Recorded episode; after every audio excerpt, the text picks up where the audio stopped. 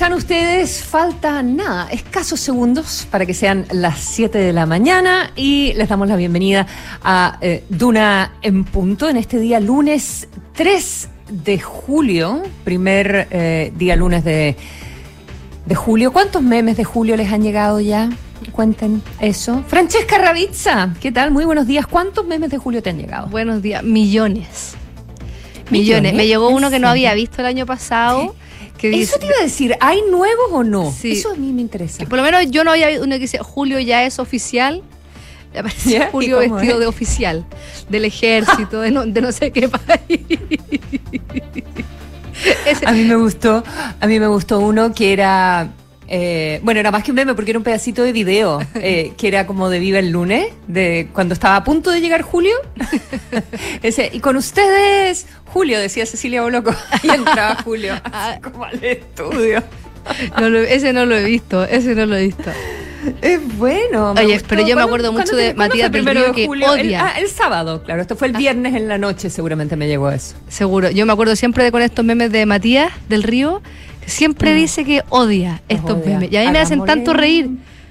A mí también me encanta, me alegran la vida. Eh, encuentro, eh, eh spameémoslo.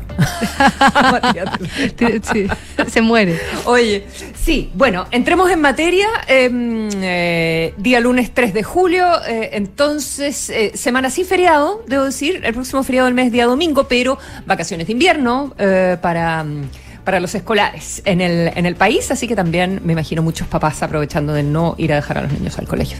Eso está, eso está muy bien. Em, ¿Hay bastante neblina eh, hoy día o no? Muchísima, Consuelo. La región metropolitana. A ver, cuéntanos del informe del tiempo para hoy, Fran. Sí, eh, hoy día en Santiago se espera una máxima de 16 grados, pero la temperatura actual es de 5,6 grados y hay, está súper nublado y también mm. hay neblina. Cuando yo me vine el, más temprano a la, a la radio, venía manejando y eh, no se lograba ver la, señalética hasta que estaba, no sé, a unos 40 metros de distancia. Estaba de, verdad muy, muy densa la, la neblina y durante la tarde también se espera que esté eh, ocasionalmente nublado, lo mismo que en la noche acá en Santiago. Y en Concepción hace un poquitito más de, de, calor, hay 12 grados a esta hora y la máxima va a ser de 14. Eso sí, para la noche se espera que esté cubierto con algunos chubascos aislados. Y mm, en Valparaíso eh, la temperatura actual es de 8 grados y durante toda la jornada habrá nubosidad parcial y se espera una máxima de 18 grados y durante la noche habrá neblina. Y para Puerto Montt está pronosticada lluvia durante toda la mañana con viento entre 40 y 60 kilómetros por hora y ya por la tarde estará nublado con algunos chubascos débiles y se espera una máxima de 12 grados. Eh, Transporte Informa de la región metropolitana en, eh, en su cuenta de, Twitter advierte entonces de la niebla en varios puntos del centro, norte y poniente de la región eh, metropolitana. Indica que la condición climática no está presente en el sector sur ni en el sector oriente, pero evidentemente la recomendación es a conducir manteniendo la distancia con el vehículo que va eh, delante, ¿verdad? Para evitar eh, cualquier eh, cualquier accidente. Cuando son las 7 de la mañana con eh, 3 minutos, eh, les contamos que estaremos hoy, por supuesto, con eh, los infiltrados. Gloria Faúndez, editora general de La Tercera. Vamos a conversar de Revolución Democrática, ¿verdad? Y cómo se ha convertido en el epicentro de la crisis oficialista por em, eh, el asunto de los convenios. Y también nos acompañará Mariana Marusic, periodista de Pulso, em, con el estado del arte en pensiones. nos va contar que el gobierno ha empezado a, ceder eh, en, las negociaciones respecto a este proyecto de reforma del sistema de pensiones. Vamos ahora con los titulares.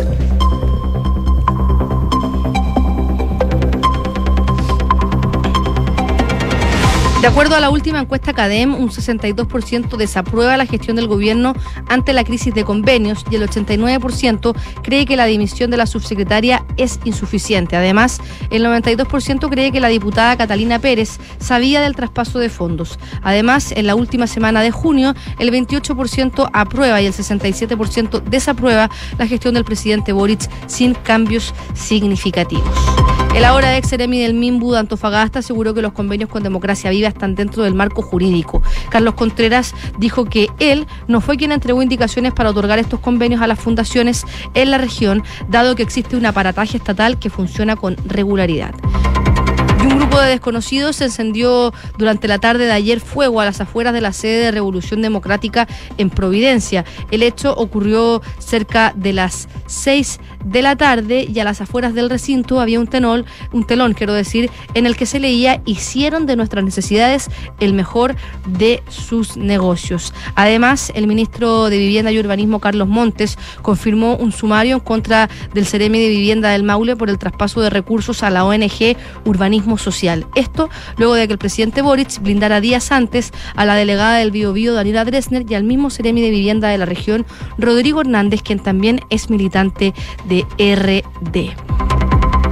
Luego de que un reportaje de la tercera domingo revelara que una alta funcionaria de la Municipalidad de Santiago eh, tenía un grupo en WhatsApp con los tres tasadores que valoran a la ex clínica Sierra Bella, desde el municipio emitieron un comunicado en el que destacaron que los antecedentes revelados son una muestra adicional que en efecto hay una situación que debe ser investigada en el proceso de tasación del valor del inmueble mencionado. Y un total de tres personas muertas y al menos 25 heridos, varios de ellos en estado crítico dejó una decena de ataques aéreos israelíes sobre el campo de refugiados de Jenin en Cisjordania, mientras algunos personeros palestinos acusan un ataque contra la población civil por parte de Israel, la nación hebrea justificó la ofensiva como un ataque a gran escala contra el terrorismo. Siete de la mañana con seis minutos, Consuelo. Bueno, eh, Vuelven los parlamentarios al Congreso, así que evidentemente que eh, toda la situación de, mm, eh, de, las investigaciones en relativas a eh, los convenios de trato directo firmados por la Ceremi de Vivienda de Antofagasta, pero investigaciones que también se han estado extendiendo como investigaciones internas del gobierno también con revisiones de la, de la Contraloría y, por supuesto, también con eh, investigaciones por parte de, de, la justicia. Van a eh, probablemente eh, redoblarse en términos noticiosos en el, en el Congreso, porque em, se vota hoy día probablemente la em, propuesta de una comisión investigadora sobre este tema. Hay también discusiones sobre una posible interpelación, otros no descartan incluso una acusación constitucional contra el, el ministro eh, Carlos Montes. Y em, en ese sentido, ayer el ministro eh, de, Vivienda, en una actividad en eh, Talagante, anunció o dio a conocer más bien que en el caso de la región del Maule, de la Seremía de Vivienda de la región del Maule, el ministerio había decidido hacer una eh, investigación sumaria, un, uh, un sumario eh, interno para ver la actuación del eh, Ceremi Rodrigo Hernández, a quien el presidente de, mm, de, la República el día jueves de la semana pasada había respaldado, junto también a eh, Daniela Dresner, que es la delegada presidencial en el Bio, Bio. Ambos son em, de, militantes, bien digo, de Revolución Democrática y han tenido participación en fundaciones que eh, se han adjudicado convenios de trato directo, también otros por licitación. Ahora, en el caso específico de Rodrigo Hernández, él eh, trabajó por muchos años en la eh, Fundación Urbanismo Social, que lleva muchos años trabajando en, temas de campamentos en Chile, pero él había planteado que se inhabilitó eh, la, la, toma de decisión respecto de una licitación, varias licitaciones en realidad, que se había ganado urbanismo social el año, el año pasado en la región eh, del Maule. Pero el eh, ministro Carlos Montes informó que se habían detectado, em, y ese es lo que quieren aclarar a través de un sumario, em, algunas fechas que no coincidían respecto de cuándo se había inhabilitado, de qué manera había operado esa inhabilitación.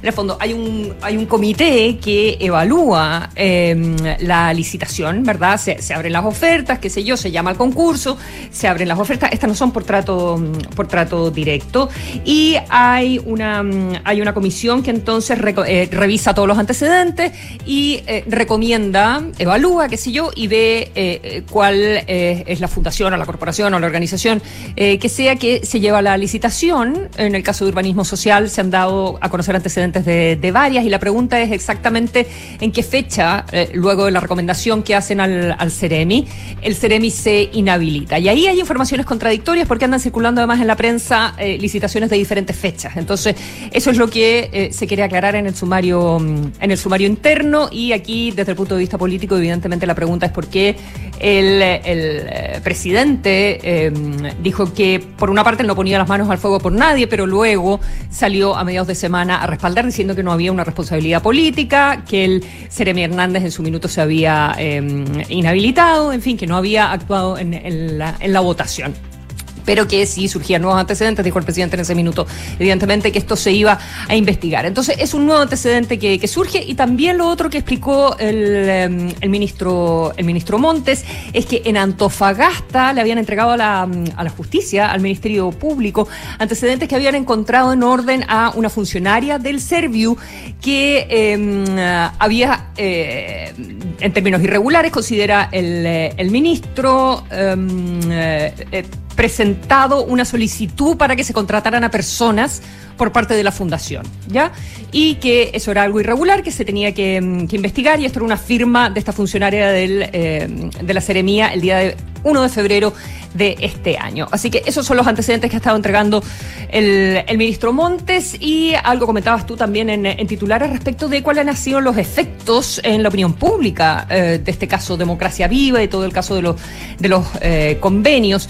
Y em, hasta el minuto no, había un cambio significativo. La, a ver, la desaprobación del presidente subió dos puntos, pero eso está dentro del margen de error. Subió de 65 a 67 y la aprobación se mantuvo en 28 eh, 28%. Ahora, eh, sobre si el eh, gobierno ha estado haciendo eh, lo correcto, digamos, cómo, se, cómo ha sido la gestión del gobierno frente al caso Democracia Viva. Em, mejoran las cifras respecto de la semana del 23 de junio. eso puede, puede llamar la atención.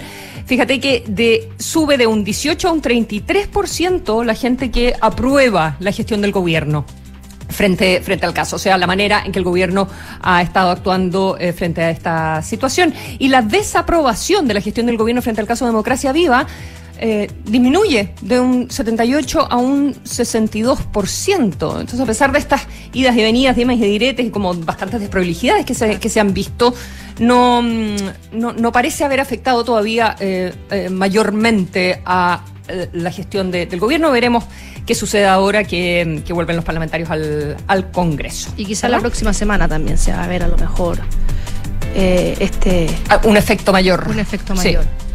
Sí, así es. Oye, Consuelo... Son las... Mm. Sí, dime, ¿algo más de este tema? No. No, no. 7 con 12. Escuchas, Duna en punto.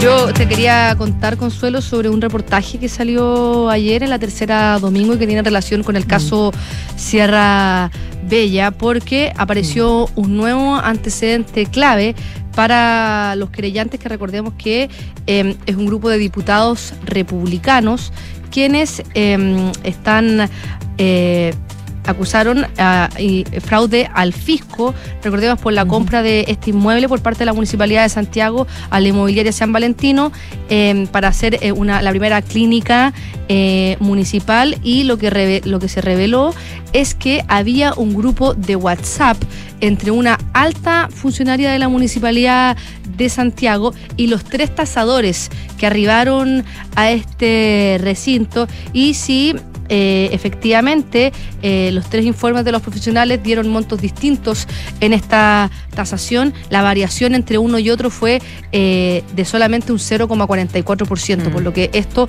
abrió... si hay, una, si hay una coordinación entre, entre los tasadores, ¿verdad? Para haber dado además un, precio tan alto al, a la propiedad. Claro, y, y, esto... Mm. se, se, logró eh, revelar, porque recordemos que eh, el fiscal del caso, Patricio Cooper, ha realizado una serie de diligencias en este caso y una de ellas fue la incautación de celulares y equipos tecnológicos a los funcionarios municipales y a los propios tasadores, además a quienes efectivos de la Brigada Investigadora Anticorrupción de la PDI les tomó declaración durante mayo. Y cuando lo fueron entrevistando uno a uno, los tasadores reconocieron que habían sido contactados por una alta funcionaria a quien eh, por lo menos dos de las tasadoras calificaron como su amiga, se llama Loreto Fernández y todos reconocieron que ella los había agregado a un grupo de WhatsApp donde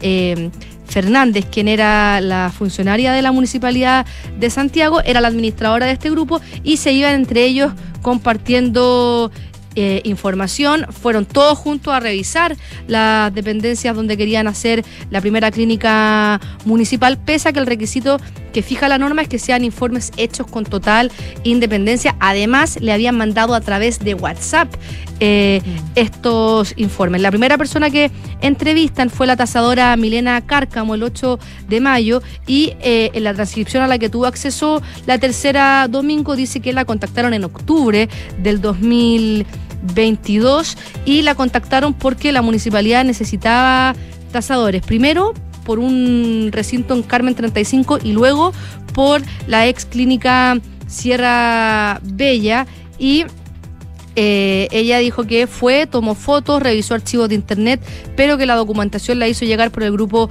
de WhatsApp que Fernández creó. Después, el 15 de mayo, entrevistaron a María José Sepúlveda, que también identificó a Loreto Fernández como su amiga. Le agregó que ella recomendó al tercer tasador, Patricio Bajardo Rocha, y también dijo que toda esta visita se gestó a través de Loreto, quien fue quien coordinó día y hora para esta visita.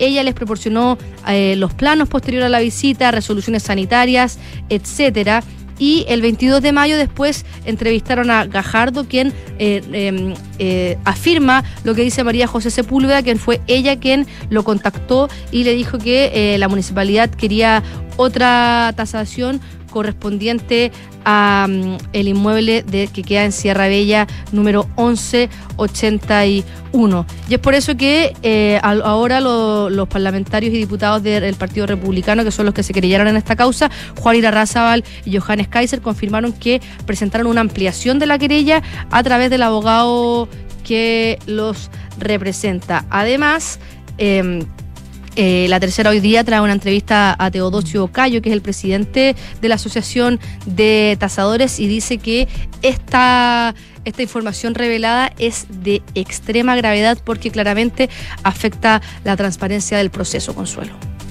Claro, dice em, que, que, estos antecedentes indican que todo el proceso no se ajustó a los principios que tienen que regir la actividad de, los tasadores, a las normas chilenas de tasación, dice el, presidente de la, de la Asociación de, Tasadores, em, y, em, y, claro, que no pueden estar coordinados entre sí, que no pueden ir juntos a revisar, eh, que, que, no puede haber tampoco ni una vinculación entre los diferentes eh, tasadores, ni tampoco con una funcionaria que esté eh, solicitando la, la tarea, porque no se resguarda la independencia del proceso, que vayan con ella y, que esto finalmente puede involucrar el proceso de compra y, venta y que a él, le parece que con los antecedentes que hay sobre la mesa parecería haber un eh, grave conflicto de interés en toda esta situación. Son las 7 con 17. Estás en Duna en Punto.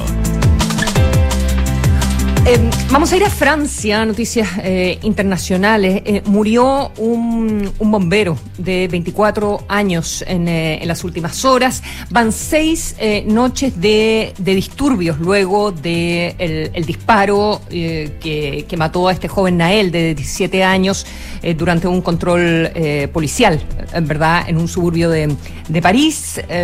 y está, él, escapa de, de, la policía, tenía, no tenía licencia eh, para, para, conducir, entonces eh, lo, para los policías y en un minuto él escapa y el policía le, dispara y, lo mata ahí mismo.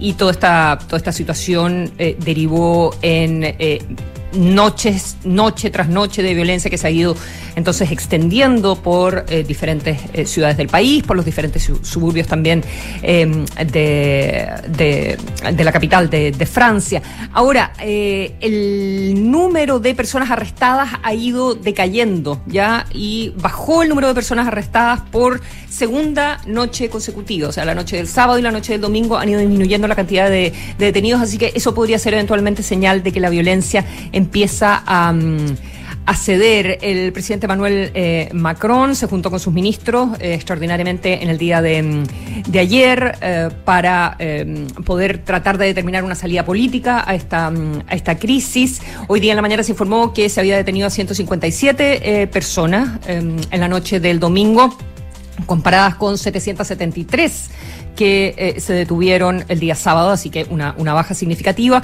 y 1.311 el viernes en la noche. Hay que considerar en todo caso que el lunes día de trabajo, entonces también puede que las protestas hayan sido menores porque había que ir a trabajar el, día lunes y no el viernes y el sábado, digamos que han sido las protestas más eh, eh, masivas.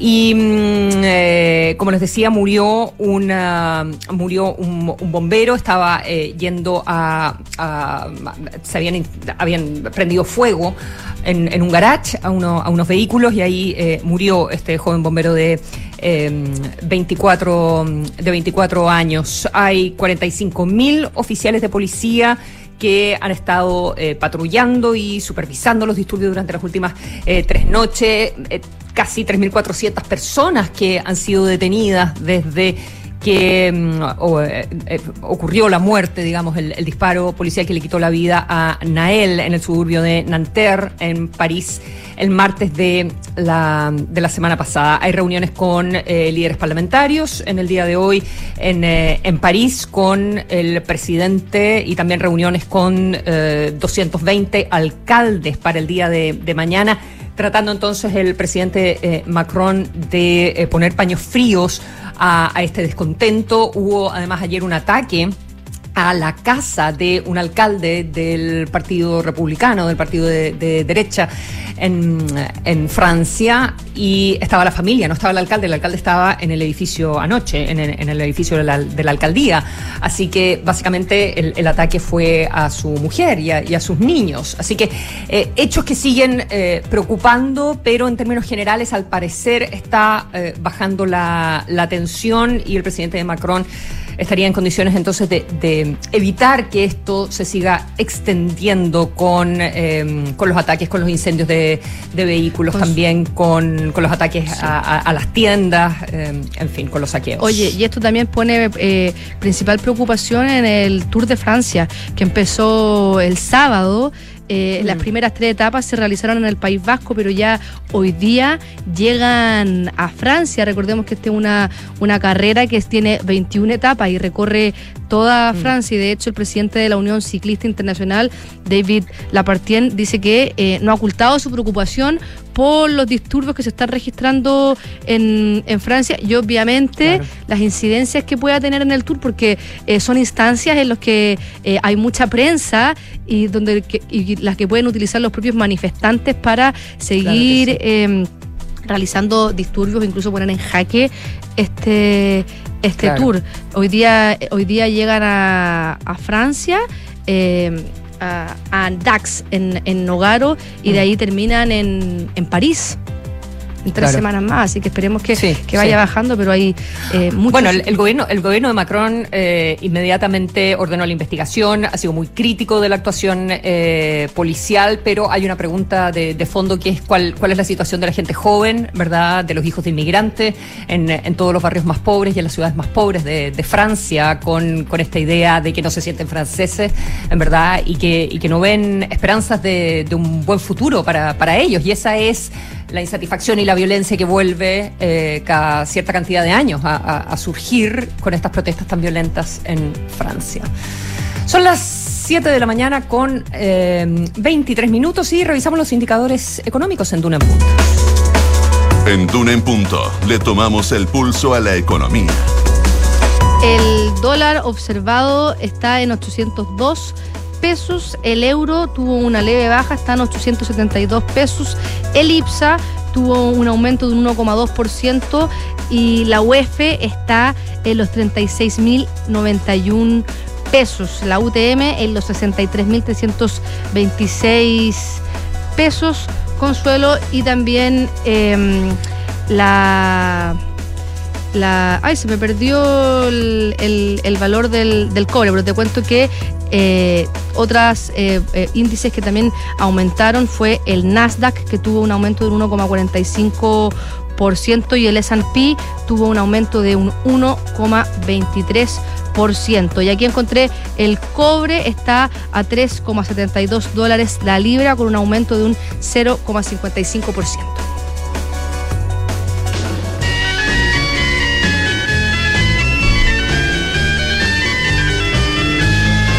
Estamos escuchando un, temazo, ¿no? Me encanta. Light My Fire de The Doors, porque un día como hoy, pero de 1971, Jim Morrison fue encontrado muerto en su tina en París, en Francia, y eh, él escribió algunos de los mayores éxitos del grupo, incluido este que es Light My Fire, Love Me Two Times y Love Her Madly. Y en el 25 aniversario de su muerte se estima que 15.000 fans se reúnan en el cementerio Père Lachaise en París para presentar sus respetos para Jim Morrison. Como en el 25. Eso tengo, en el 25 aniversario. Del 70, pero es más del 71. Sí sé que dice 25, pero es más de 25. Más de eso, 45. Aquí un, un copy-paste, pero son 52. O será que son 52 porque estamos a 50 años. Mira, ¿sabes por qué dice el Ah, está dado vuelta, porque el estamos a 50 años del golpe, el 73 más 2, 52. ¡Ay, que eres seca! Sí, por eso, no es que sea tan rabia con la matemática. Yo estaba juntando así 71, 72, 73, yo estaba juntando a Deo. No, por eso, por eso. Bueno, lo bueno es que esta canción es larga, así que no se nos va a acabar mientras seguimos aquí. Em, muchas gracias, Fran. Eh, Volvemos contigo con, eh, con las noticias, ¿verdad? con, a los, las los titulares a las 8 de la mañana. Perfecto. Nos vemos. Entonces, nos vemos. Con la música de, The Doors en la voz de Jim Morrison. Saludamos a nuestros auspiciadores. Cuando son las 7 de la mañana con 26 minutos, WOM ha demostrado que son mucho más que solo publicidad porque han sido reconocidos como la compañía con el mejor servicio al cliente de norte a sur. Además, ya son la red 5G más grande de Chile y no van a parar. WOM, nadie te da más.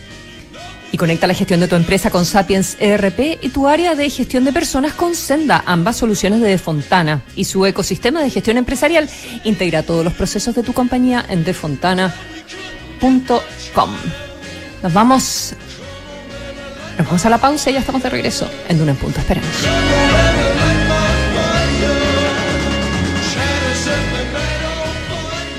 ¡Felicidades! Puedes escoger el premio que quieras. ¡Ay, quiero ese! No, eh, ese. No, mejor el del lado. ¡Ay, no sé cuál elegir!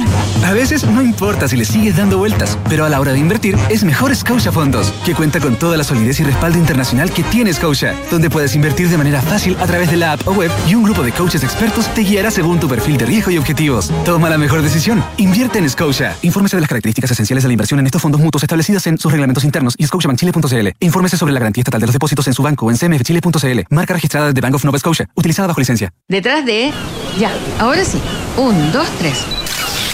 Esas vacaciones tan esperadas, también está Salfa, con Salfa Rent y su arriendo de auto disponible de Arica a Punta Arena, que te brindará de forma rápida y simple el vehículo que necesitas. Detrás de todo lo que nos mueve, también está Salfa. Salfa, soluciones de confianza. Agente de Recursos Humanos. Tu misión es contratar de Fontana y conectar la gestión de personas con firma digital, asistencia, remuneraciones y mucho más. ¿Estás lista? Sí, estoy lista. Este mensaje cargado de eficiencia se autodestruirá en 5 segundos.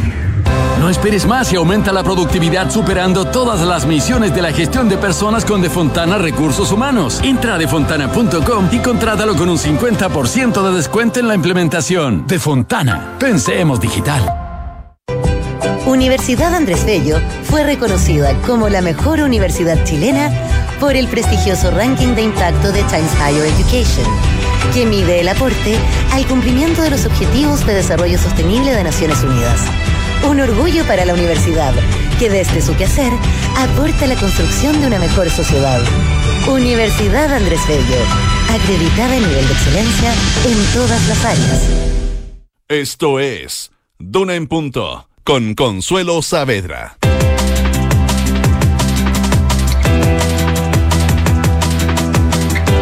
7 de la mañana con 29 minutos. Estamos de regreso en eh, Duna en Punto y eh, tenemos ya al teléfono a nuestro entrevistado, el diputado y jefe de bancada de la UDI, Guillermo Ramírez. Diputado, muy buenos días, ¿cómo está? Muy buenos días, Consuelo. Muy bien, ¿y tú? Bien, bien. Muy bien, por suerte. Em, eh, bueno, comentábamos eh, al, comenzar el, programa junto a Francesca Ravisa que, eh, bueno, regresa la actividad parlamentaria esta semana, luego de la semana distrital. Y evidentemente que va a seguir ocupando un espacio muy, muy importante, el llamado caso convenios, ¿verdad? En primer término, quisiera saber cómo evalúa usted lo que ha hecho, lo que ha hecho el gobierno, la manera en que ha abordado el gobierno esta, esta situación. Mira, Consuelo, la verdad es que hubo un discurso hace 10 días atrás de parte del gobierno, eh, también de parte del senador Latorre, presidente de Revolución Democrática, que ellos decían lo siguiente, ellos decían, mire, acá casos de corrupción pueden haber siempre, lo que hace la diferencia es cómo uno los enfrenta. Y nosotros, decían ellos, lo estamos enfrentando eh, de manera dura, caiga quien caiga, de frente. Y empezaban a anunciar una serie de medidas, querellas o suspensión de militancia que ellos habían presentado. Pero la verdad, Consuelo, es que aquí uno puede ver claramente que lo que el gobierno ha tratado de hacer desde el día uno y Revolución Democrática ha tratado de hacer desde el día uno es evitar que esto escale. Eh, y creo que la palabra que usa Catalina Pérez en su video y en su declaración pública acerca del encapsulamiento es una palabra clave aquí. Eh, yo quiero ser súper claro, Consuelo, y esta es la decepción que yo siento. Acá en vez de tener un gobierno y un partido que han decidido ponerse rojos una sola vez abriendo toda la información para que se sepa todo lo ocurrido, han estado permanentemente tratando de encapsular el problema. Primero, eh, se hablaba de que esto era un error político, eh, pero se les, desbordó esa lógica y tuvo que renunciar el Ceremi el Mimbu. Uno se pregunta, bueno, si es un error político, ¿por qué renuncia eh, el Ceremi de Antofagasta? la Torre, que durante varios días habló de este error político, luego tuvo que cambiar esa lógica y tratar de limitar las responsabilidades a través de la expulsión de Andrade y de Contreras y de la suspensión de Catalina Pérez a esos tres. Eh, y empezó a decir, aquí el problema está en ellos tres. Y a dos los expulsamos y a Catalina Pérez la suspendemos. O sea, nuevamente un tema del encapsulamiento. De hecho, el 27 de junio, Consuelo, los diputados Brito, Veloso, Sáez y el senador Latorre, todos el mismo día, pero en momentos distintos, por separado, digamos, salen diciendo que Catalina Pérez sabía todo esto y que ella tenía que responder. O sea, le quitan el piso, la ponen de chivo expiatorio en un intento, de nuevo, por tratar de eh, encapsular esto en ella. Cosa curiosa además porque esos mismos diputados habían recibido, de acuerdo a lo que salen los medios de prensa, eh, asesoría en sus campañas de democracia viva. Lo mismo ocurrió con la subsecretaria del MIMBU. Ella dice al principio que el ministro Montes sabía, eh, pero luego ella retrocede en su eh, declaración y la sacan a ella para encapsularlo en ella y proteger de nuevo al ministro. No, en realidad fue el senador, en realidad fue el presidente de RD que dijo que la subsecretaria le había dicho que el ministro sabía, cosa que, eh, que luego el ministro salió a aclarar, el senador La Torre tuvo que salir a aclarar. Eh, y, creo y creo que em, no sé cómo lo ve usted, porque usted me usted me describe eh, acciones del gobierno y acciones del partido que no necesariamente son lo mismo, ¿verdad? No, no son lo mismo, pero, pero por ejemplo el presidente Boric en algún minuto dijo, su primera reacción a mí me gustó, su primera reacción, estas son palabras mías, no de él, era caiga quien caiga. Eh, y, la de las manos al fuego, ¿cómo es idea? De que, no ponga las manos al fuego. Exacto, y esa yo creo que es la, actitud correcta. Pero luego aparece diciendo que eh, protege en cierta forma, de nuevo son palabras mías, él no dice protege, protege en cierta forma a la delegada del Bio, Bio y al Ceremi del Maule, pero esto de nuevo se le desborda. O sea, este intento por intentar de que esto no escale, eh, se le vuelve a desbordar con lo que está ocurriendo hoy día con el Seremi El Maule, que se le da un sumario por parte del ministro Monte, y con la mm. delegada del Bio Bio, que eh, también estamos viendo problemas ahí. Ella, todos sabemos, eh, eh, Organismo Social también recibe 150 millones del mismo el Bio Bio, eh, y, y- y ella además fue directora y, e hizo boletas de honorario para Democracia Viva. Entonces todas estas cosas empiezan a desbordarse. Este intento del gobierno por encapsular eh, no les ha ido resultando.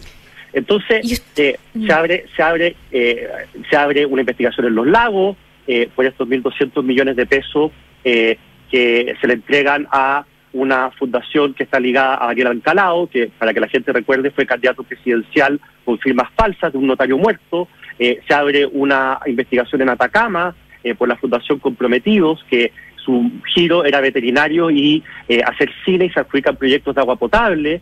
Eh, se sabe además que hay una nueva eh, fundación para la superación de la pobreza en Antofagasta, que recibe 500 millones de pesos con gente vinculada de nuevo a Catalina Pérez. En fin, todo esto lo resumió muy bien Renato Garín, que fue diputado de Revolución Democrática, cuando él dice, y lo dice con una frase perfecta, él dice, en RD hay una cultura de las fundaciones. Y creo que esa frase Renato Garín lo dice todo. Entonces, lo que yo te quiero decir, Consuelo, y transmitir es Sí, que... pero al mismo a tiempo, pero al mismo de- tiempo, hasta el presidente, hasta el presidente de su partido eh, eh, dijo, a ver, eh, mm, esto, esto porque en su minuto se entendió que el, que el Contralor iba a suspender la toma de razón de todo lo que tiene que ver con fundaciones, eh, ¿verdad? Y sabemos que muchas fundaciones sí hacen un muy buen trabajo y, y son prestigiosas y, y etcétera, etcétera. Entonces, eh, eh, ¿cómo, ¿cómo se puede encontrar un equilibrio entre poder eh, investigar? Tampoco las cosas son automáticas, no, no, no pueden abrir las puertas y que se sepa de inmediato eh, todas las eventuales irregularidades, eh, ¿verdad? Entonces, un equilibrio entre que se pueda hacer bien el trabajo, que entre comillas no paguen justos por pecadores y a la vez actuar con la mayor transparencia que, amerita un caso como este. Sí, a mí eso me parece fundamental porque la verdad es que en Chile hay miles de fundaciones que hacen bien su pega y están siendo manchadas en cierta forma pueden verse perjudicadas por acá una, no sé, decena quizás de fundaciones que eh, no hacen bien su pega y que no se han dedicado a hacer la pega. Pero mira... Pero, ¿cómo por ejemplo, la Fundación para la Superación de la Pobreza, usted cuando la menciona, ¿la, la, la pone en entredicho? Bueno, eh, déjame decirte una cosa. Nosotros en la UDI no tenemos las herramientas que tiene la Contraloría, ni tenemos las herramientas que tiene la Fiscalía, pero nosotros hicimos un ejercicio súper sencillo. Nosotros agarramos las fundaciones e hicimos tres filtros. Filtro número uno, fundaciones creadas desde la elección del presidente Boric hasta el día que él asumió la presidencia de la República. Filtro número dos, que hayan recibido plata eh, por trato directo durante el año 2022, antes de la campaña del apruebo. Y tercer filtro, que hayan estado inscritos en el CERVEL para poder recibir donaciones eh, como parte de la campaña del apruebo. Ese filtro, esos tres filtros te arroja 45 fundaciones. Y hasta acá hemos hablado de cuatro o cinco. A, a- a tu pregunta, eh, ¿cómo podemos hacer Ahora, la pregunta es si esas no fundaciones, perjudicar- porque interesante el ejercicio, interesante el ejercicio que hacen, pero lo eh, circunscriben a como a trabajo político, ¿verdad? De promoción de temas constituyentes, etcétera, etcétera. Creo que la pregunta relevante puede ser, ok, de esas fundaciones, ¿cuáles siguieron actuando en áreas que no eran de su expertise y eh, y, re- y recibieron eh, dineros por convenio? ahí, ahí uno podría hacer otro filtro. Uno podría decir eh, fundaciones por trato. eh, insisto, nosotros no tenemos las herramientas que tiene la Contraloría, Claro. pero hemos, hemos hecho un esfuerzo por intentar eh, no manchar a todo el mundo, sino que tratar de rascar ahí donde pica. Entonces, eh, otro filtro podría ser lo que tú estás diciendo: fundaciones que recibieron plata por trato directo, que eh, modificaron, por ejemplo, su giro para poder recibir esa plata. Ese ejercicio no lo hemos hecho, puede ser un poco más difícil. Pero lo que quiero decir, Consuelo, es que esto, cuando uno ya tiene en varias regiones eh, dudas, cuando uno tiene en varias regiones fundaciones que aparentemente eh, caen dentro de la misma lógica, cuando la misma Contraloría, porque cuando la Contraloría dice, mire, no vamos a tomar más razón eh, hasta investigarlo todo muy bien, lo que está diciendo la Contraloría con eso es que ellos tienen serias dudas respecto a que esto pueda ser algo extendido. Entonces, nuestro punto es que aquí lo que nosotros vemos es a un gobierno que está permanentemente tratando de encapsular esto en o la subsecretaria, o Catalina Pérez, o en tres o cuatro dirigentes, cuando en realidad esto parece ser algo mucho más extendido. Entonces, no solamente lo que ha ocurrido es grave, sino que creo que la, la reacción de parte del gobierno ha sido una inadecuada. Y yo creo que el presidente Boric debiera seguir su primera intuición, su primera intuición que fue la del caiga quien caiga. Eh, yo sé que para probablemente gente que lo rodea puede ser doloroso, eh, pero creo que esa intuición es la correcta. Eh, si no, esto va a ser un desangramiento por goteo que puede durar meses.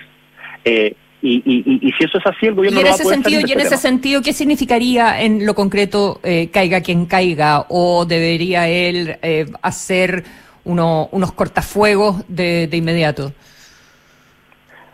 No, no sé. Yo creo que lo que no tiene que hacer eh, es lo que hizo la semana pasada, a fines de la semana pasada, cuando se quejó amargamente de que desde la oposición nosotros estábamos pidiendo un, creo que un- una especie como de festival de renuncia y que en realidad aquí, decía él, no habían antecedentes hasta ese minuto para pedirle la renuncia ni al Ceremi el Maule ni a la delegada del Bio Bio. Y uno dice, ¿y para qué hace eso el presidente? Para- ¿cuál- y ahora entonces ¿qué- re- usted- ustedes siguen por ejemplo desde la UDI eh, siguen planteando eh, renuncias quisiera saber eh, eh, qué piensa de lo que ha estado haciendo al respecto el ministro Monte A ver, nosotros de la UBI hemos estado muy activos en esto. Nosotros partimos presentando una censura a la mesa de Catalina Pérez. Le dijimos, mire, para que no pague justos por pecadores, porque Vlado Mirosevic en esto no tiene nada que ver, hasta donde sabemos, eh, si tú renuncias, nosotros retiramos la censura. Eso fue lo que ocurrió, ella se retiró de la mesa. Presentamos, hemos presentado querellas criminales, eh, hemos presentado requerimientos ante la Contraloría, fuimos los que presentamos requerimientos ante el CERVEL y luego salió el CERVEL aclarando a propósito de nuestra consulta eh, quienes habían recibido plata para las campañas del apruebo eh, y estamos permanentemente buscando información y antecedentes para poder entregarle a la justicia. Bueno, esa pega que estamos haciendo nosotros con nuestras limitadas capacidades debería hacerlo el gobierno con sus inmensas y totales capacidades. Y eso es exactamente a lo que yo me refiero con el caiga quien caiga. Eh, el ministro Monte, mire, yo no voy a decir que el ministro Monte sabía todo esto, porque no tengo cómo afirmar eso. Pero si uno tiene un problema de esta naturaleza extendido en el propio ministerio, en varias regiones, bueno, al menos hay una responsabilidad política. Eh, y creo que esa responsabilidad política, de una u otra manera, él la tiene que asumir. Eh, nosotros ¿Y no cómo se asume? ¿Cómo, se asume? Porque el, porque el ministro ha ido dando a conocer por gotera, eh, pero ha ido dando a conocer lo- los diferentes antecedentes que van surgiendo. O sea, yo creo que eh, yo creo que el presidente Boris se equivoca al mantener al ministro Montes ahí. Yo creo que el presidente Boris debería poner ahí a un ministro que, que venga de afuera, que no tenga los compromisos que pueda tener el ministro Montes eh, y que esté mucho más cómodo, tranquilo eh, a la hora de entregar todos los antecedentes. Insisto, yo no digo esto porque el ministro Montes pueda ser una especie de cómplice. No, quiero ser muy claro en esto, yo soy muy responsable.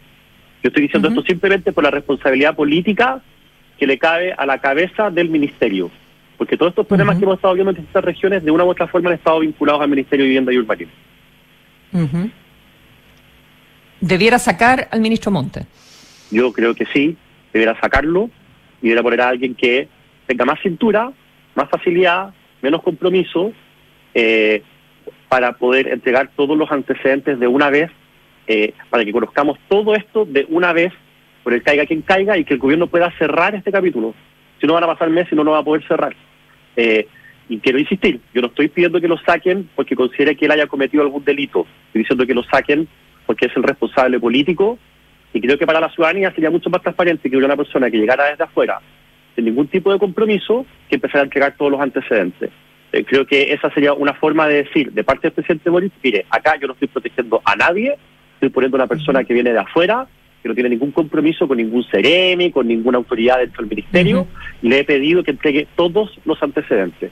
Creo que esa sería una señal potente y sería más acorde con esta primera intuición que tuvo el presidente Boric de decir caiga quien caiga y menos acorde con lo que hizo el presidente Boric a finales de la semana pasada en que empezó a cerrar filas en torno a ciertas autoridades de su gobierno. Yo creo que eso es lo que no tiene que hacer. Eh, para terminar, eh, diputado Ramírez, estamos conversando con Guillermo Ramírez, jefe de bancada eh, de, de la UDI. O- obviamente me imagino que van a votar eh, eh, a favor de la comisión investigadora que se está planteando en, en la Cámara, pero luego eh, estarían por una interpelación, van a, van a impulsar una interpelación, b- se habla que no se descarta una acusación constitucional contra el ministro. Mira, no se descarta nada, te voy a dar mi opinión personal. Esto es solo mi opinión personal. Pero yo, yo creo que la, la acusación constitucional contra el ministro Montes, eh, de nuevo, podría significar el encapsulamiento del problema en una persona. Es como, es como cuando Revolución Democrática decide expulsar a Andrade Contreras y a suspender a Catalina Pérez. Eh, Yo creo que esto es mucho más amplio. Eh, y creo que no es bueno que nosotros eh, concentremos o centremos el problema en una persona. Eh, por lo tanto, yo en lo personal creo que no es el momento para una acusación constitucional contra el ministro Montes. Yo creo que tenemos que seguir haciendo lo que hemos venido haciendo, recabar antecedentes, investigar y entregar toda la información a la luz pública y a los tribunales. Eh, esa ha sido la actitud que hemos tenido las últimas dos semanas y eso ha ayudado mucho eh, a, que, a que esto se vaya destapando. Pero yo estoy seguro que falta mucho todavía y por lo mismo no creo que sea el momento para una acusación constitucional. Quizás al final de este proceso uno pueda empezar a deslindar responsabilidades, pero en este minuto creo que estamos en una especie como de etapa de fiscalización o de investigación por parte de la bancada de la UDI de, de diputados.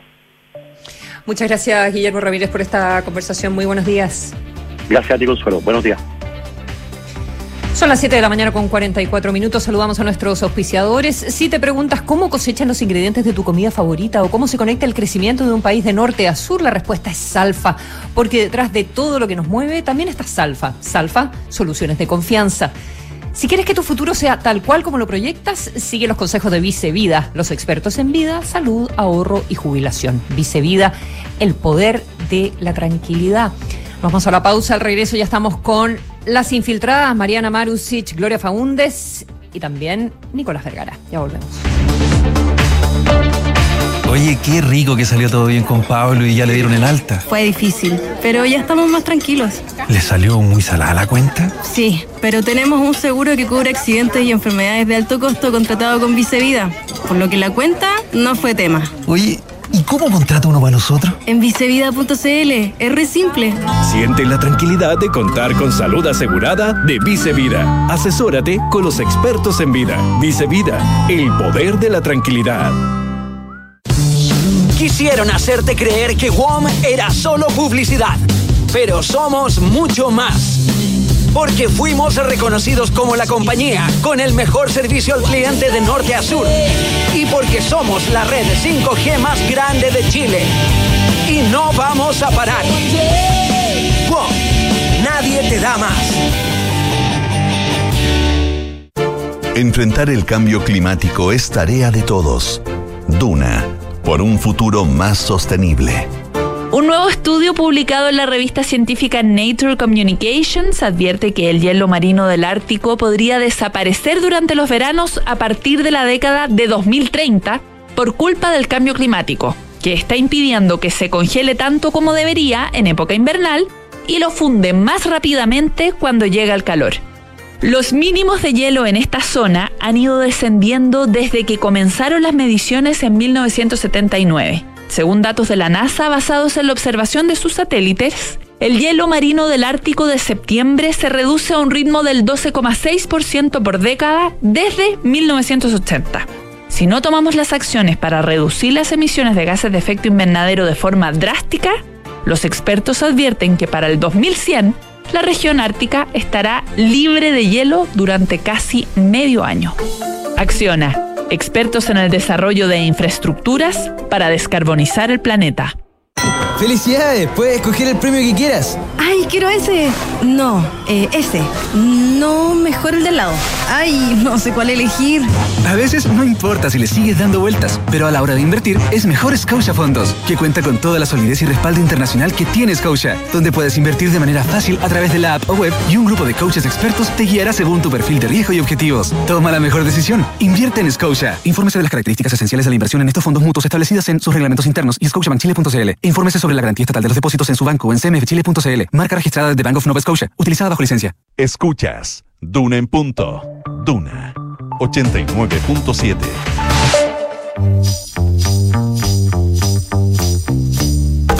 Son los infiltrados en Duna en punto. 7 de la mañana con 47 minutos. Nicolás Vergara, ¿cómo estás? Muy buenos Hola días. Consuelo, ¿cómo estás? En un horario inapropiado. Eh, no, no, no, ¿quién? poco Yo habitual, sí. no inapropiado. Qué tontera dije. Poco habitual y Poco abrazada, pucha, ya. Todo mal, todo mal, todo Sí, mal. sí, eh, el- el- aquí la presidenta del sindicato está presentando un reclamo formal. Es que la, ¿La hora- Mariana? No, yo soy la presidenta del sindicato hoy. Obvio. Yo soy la secretaria nomás. La tesorera, Tesorera, No, no, tesorera yo voy a ser- económica, no, Mariana no, yo- Tesorera. Yo, soy el tesorero, a mí pónganme donde haya. Como, Eso como me gusta, sea, claro, ¿no? eh, el, el reloj, el reloj. El reloj no, reloj, no marques las horas. Gloria Faúndez, Mariana Mazrucich, infiltradas de, de día lunes. ¿Cómo están? Bienvenidas. Vamos a Muy conversar buenos días. de Muy buenos días. eh, las pensiones con Mariana, pero eh, partimos con RD y, Sí, que y me la crisis, hacen, ¿verdad? que de me los hacen convenios. resumir una crisis de proporciones en menos de cinco minutos. Pero vamos, No, que se dale, puede, dale, vamos dale, que vamos, se puede. vamos. Porque RD, bueno, que este, que ayer derechamente sufrió un atentado incendiario, ¿no?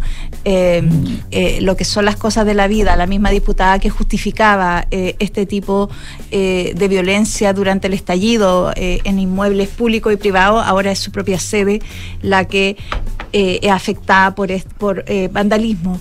Eh, que digámoslo con todas sus letras, eh, esto no es un atentado contra RD, un atentado contra la democracia. Los partidos políticos son un símbolo de una cosa que son más importantes que los supera a sí mismos.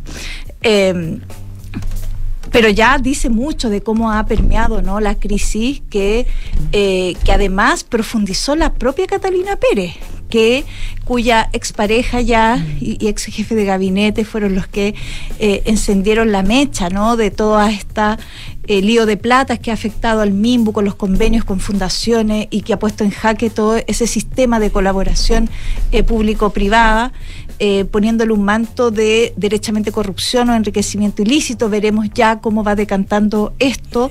Eh, la propia Catalina Pérez ahonda aún más la crisis, Sí. ah, reapareciendo el sábado, muy demacrada, no sé si ustedes vieron Sí. el video, Sí. no le ayudaba nada así esa polera blanca, pero bueno, después le podemos dar un par de tips, pero muy, muy demacrada, eh, haciendo no solo un mea culpa que podría entenderse a propósito de señalar que tenía un error de criterio. Yo creo que el problema de Catalina Pérez es que cada vez que hable va a tener que ir dando más explicaciones, porque aquí no hay solo un error de criterio.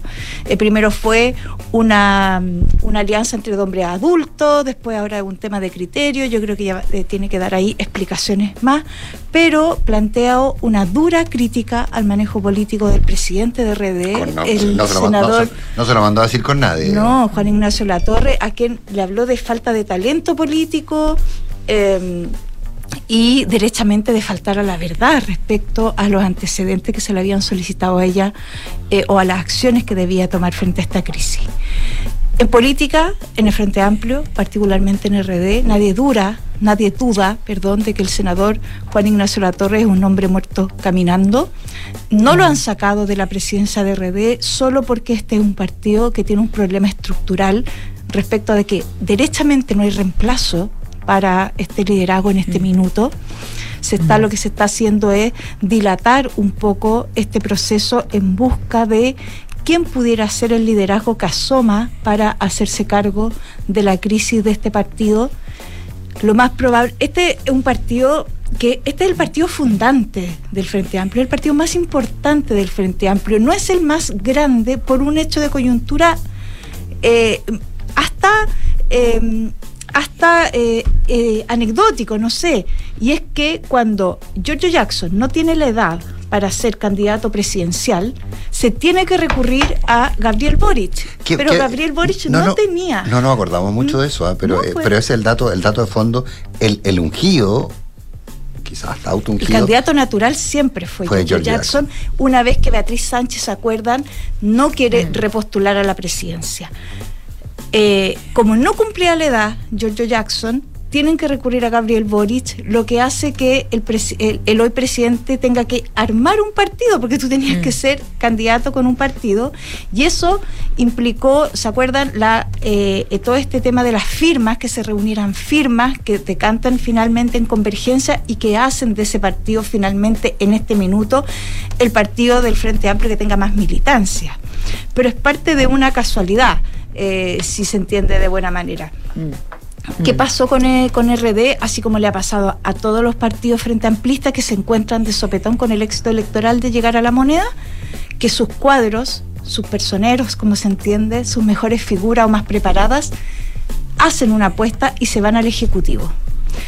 Por lo tanto, ¿qué quedan estos partidos que quedan como en una institucionalidad tan frágil? Quedan los parlamentarios y derechamente ya, eh, eh, digamos, dirigente de, de líneas bastante menores a cargo de eso, del partido. Mm. Entonces, ¿en qué los pilla esta crisis? Derechamente en una debilidad estructural que es la que impide que frente a los continuos malos manejos que ha tenido efectivamente el senador Latorre, yo creo que en eso hay un consenso amplio más allá de las palabras de Catalina Pérez, acuérdense que él optó en un principio por blindar a la diputada, después tuvo una rebelión interna de los alcaldes que decían no se puede, es muy Y difícil. eso es lo que eso es lo, lo- lo que lo recrimina Catalina Pérez es eso, que, que haya que haya sido oscilante eh, respecto de ella. Así es, lo- eh, los los alcaldes hacen un punto respecto de que no es creíble que la diputada, dado los vínculos personales que tiene con lo implicado en el escándalo, no sepa lo que estaba pasando y que por lo tanto le piden que tome distancia de ella y se tome esta decisión, no solo de querellarse el partido, sino que además eh, someterlo a un proceso disciplinario en el Tribunal Supremo. Esa crisis ahora en RD está en su punto álgido tras la aparición de Catalina Pérez. Ayer hubo reuniones amplias respecto de cómo se sale de esta crisis, lo que se pudiera plantear, como les digo, no es la salida aún del senador Latorre, porque aquí yo creo que va a iniciarse un proceso de conversación respecto de cuál es el liderazgo que da garantías para continuar man- al mando del partido, pero es muy probable que haya una resolución más dura respecto de Catalina Pérez que la haga quedar aún más en el abandono político en el que ya comienza a estar sumida desde que se destapa esta crisis. Y termine. Rápido, para No, que pero- Mariana pero, uf, queda- pero queda tanto. Queda por harto por delante en ese tema, ¿no? Queda Bueno, habría que tener una bola de cristal para, para saber cómo, cómo va a terminar y cuándo va a terminar todo, todo esto. Claro. Esta madeja. Em, vamos con las pensiones y con, em, con, con, con este espacio de mayor flexibilidad que ha estado planteando el gobierno en el proyecto. Sí, la verdad es que en las últimas semanas y en particular el viernes pasado el gobierno se abrió eh, por primera vez en uno de los temas que probablemente es de los mayores nudos que hay en la reforma previsional hoy y en todas las reformas previsionales del último tiempo, eh, que es precisamente sobre el destino de la cotización adicional. Eh, donde el gobierno propone subirla en 6% y ahora se abrió a que un 2% vaya a cuentas individuales. Antes el 6% de ese, de ese 6% que se subía la cotización, nada iba a cuentas individuales, entonces es el primer gran paso al menos que da el gobierno en la línea de lo que pide desde Chile Vamos, digamos, que es que todo, eh, en realidad Chile Vamos pide que todo vaya a las cuentas individuales, ahora el gobierno se abre a que un 2% vaya en esa dirección. Eh, esto se lo dijo eh, el ministro de Hacienda y la ministra del Trabajo a los diputados integrantes de la Comisión de Trabajo, donde se discute el proyecto eh, de RN el viernes pasado. Eh, son, es el único partido de Chile Vamos que por ahora se está sentando a negociar con el gobierno y han mostrado disposición a negociar, pese a que el viernes a ellos no les cayó bien esta propuesta, porque ellos esperan que toda eh, la cotización vaya a cuentas individuales y que la solidaridad se haga mediante impuestos generales, mediante una PGU, una pensión garantizada universal que sea diferenciada. Eso es lo que ellos quieren y de hecho esta semana dijeron que le van a presentar al gobierno una propuesta. Esta es una propuesta que la verdad RN se la quería presentar el gobierno ya hace algunas semanas. Eh, pero cuando la UDI se enteró que iban a presentar esta propuesta por separado de Chile Vamos, llamaron a sus pares de RN y les dijeron como, oye, este no es el momento de negociar, todavía ni siquiera han nombrado un subsecretario de Previsión Social y RN dijo, bueno, vamos a esperar un poco, a ver, les vamos a dar la, propuesta a ustedes, a ver si, si les gusta para que la suscriban, digamos, a la UDI. Eh, también se la entregaron a otros partidos que no, no necesariamente son de Chile Vamos. Eh, y ahora van a ver de aquí a mañana o pasado si es que el resto de Chile Vamos y otros partidos que son distintos del oficialismo, digamos, suscriben o no la propuesta para poder presentársela en conjunto al gobierno. De lo contrario, eh, probablemente se la van a presentar solo a nombre de RN, porque eso fue lo que comprometieron con el gobierno, que era claro, decirle algo, si, si RN le está diciendo al gobierno no nos gusta lo que nos estás proponiendo, lo que pide el gobierno a cambio es, bueno, dime qué es lo que quieres. Entonces, por eso mismo es que le van a presentar esta propuesta eh, probablemente esta semana. Se suponía que mañana eh, iba a empezar la tramitación y votación en particular del proyecto, pero no está citada todavía la, la comisión, eh, en parte porque hay sesión de sala, el gobierno iba a ver si podía hacer algo para que de todas maneras se pero eh, no se ve tan probable en vista de que también están todavía negociando y todo este tema, probablemente esto se pueda postergar un poco, pero la verdad es que el gobierno quiere ya empezar al menos a discutir dentro de la comisión, por último, el cronograma que se va a usar para ver cuándo se va a empezar la votación en particular, hay que abrir espacio para eh, plazo para indicaciones y qué sé yo. ¿Y más o menos qué tiene la propuesta? La propuesta de RN, Sí. eso lo vamos a conocer cuando se la presenten al gobierno, pero probablemente lo que hasta ahora ha dicho RN es que ellos quieren que un 6% vaya a cuentas individuales y que la solidaridad se haga mediante la pensión garantizada universal que debería ser diferenciada. O sea, hoy la PGU se entrega casi a todos por igual. Lo que ellos dicen es que si se quiere hacer solidaridad con mujeres, un seguro de dependencia y etcétera, o con los adultos mayores actuales jubilados, eh, que eso se haga eh, mediante la pensión garantizada universal y no mediante la cotización que hacen las personas hoy día, eh, eh, digamos, des- desde su salario. Eso es hasta ahora al menos lo que ellos han O sea, una, manifestado. un suerte con mi plata no. Claro, una suerte con mi plata no, que es lo que ha sostenido Chile Vamos desde siempre, ¿no? ¿Y qué posibilidades tiene el gobierno convencer a los propios de eso? Está difícil a una parte al menos de los propios de que un 6% vaya a cuentas individuales. La verdad es que eso está muy difícil porque, bueno, desde el gobierno anterior, cuando el presidente, expresidente Sebastián Piñera presentó su reforma, que ellos siempre insistieron en que debía hacerse solidaridad mediante las cotizaciones y de hecho en ese momento se había acordado así, el gobierno había cedido para que eh, una parte importante de la cotización vaya a seguros sociales y sería difícil que ahora eh, se retroceda eh, de todo eso que habían conseguido, digamos. Pero el argumento debiera ser, es mejor un poco que nada, ¿no? Para avanzar en reforma. La verdad es que el gobierno se ve bastante dispuesto a ceder más de lo que ellos quisieran en conseguir una reforma previsional. Y ahí hay que ver si consigue, eh, eh, eh, o sea, convencer a los propios, digamos. Pero el gobierno sí se ve con mucha disposición a ceder bastante para lograr un acuerdo. O sea, ya se dieron un 2%, digamos. Eh, sin tener siquiera una propuesta de, de Las RN. nacionales también cayeron. Claro, las cuentas nacionales, que ahí RN en realidad dice, lo están disfrazando como que no son cuentas nacionales, pero el gobierno lo que dice es que Ah. 4% va a ir a un seguro social y 2% a cuenta individual. Lo que dice RN es, esto es lo mismo, el 4% digamos que una cuenta nacional, porque tú cotizas y, te, y es un vale por, que es como lo que han llamado ellos, a, que, que a futuro te van a dar una garantía, etcétera. Los Y MR tiene- puntos. Claro, y, ellos- y esto tiene un- una rentabilidad de 2%, sigue teniendo una rentabilidad nacional de 2%, entonces ellos dicen no es un poco lo mismo. Y eso es lo que ellos eh, quieren cambiar justamente. Claro, Eh, pero acá. Vamos a ver si cómo se van mostrando entonces la- Claro, las cartas. Y resignas todo esto que tiene que ver con al final la pensión y cómo se arman las pensiones en función, me imagino yo, de otros cambios dentro del sistema, ¿no? Que también deberán ser importantes, me imagino, para el oficialismo. Sí. Frente a nada, creo yo. No sé. Sí, la división de la industria igual se está discutiendo, hay hartos temas ahí para discutirla. Muchísimo, muchísimos temas. Muchas gracias, Gloria Faúndez, Mariana Marusic, que tengan A un buena buen semana. inicio de, de semana. Lunes Eh. Nico, nos vemos en, En, un- en unos Sí. minutos.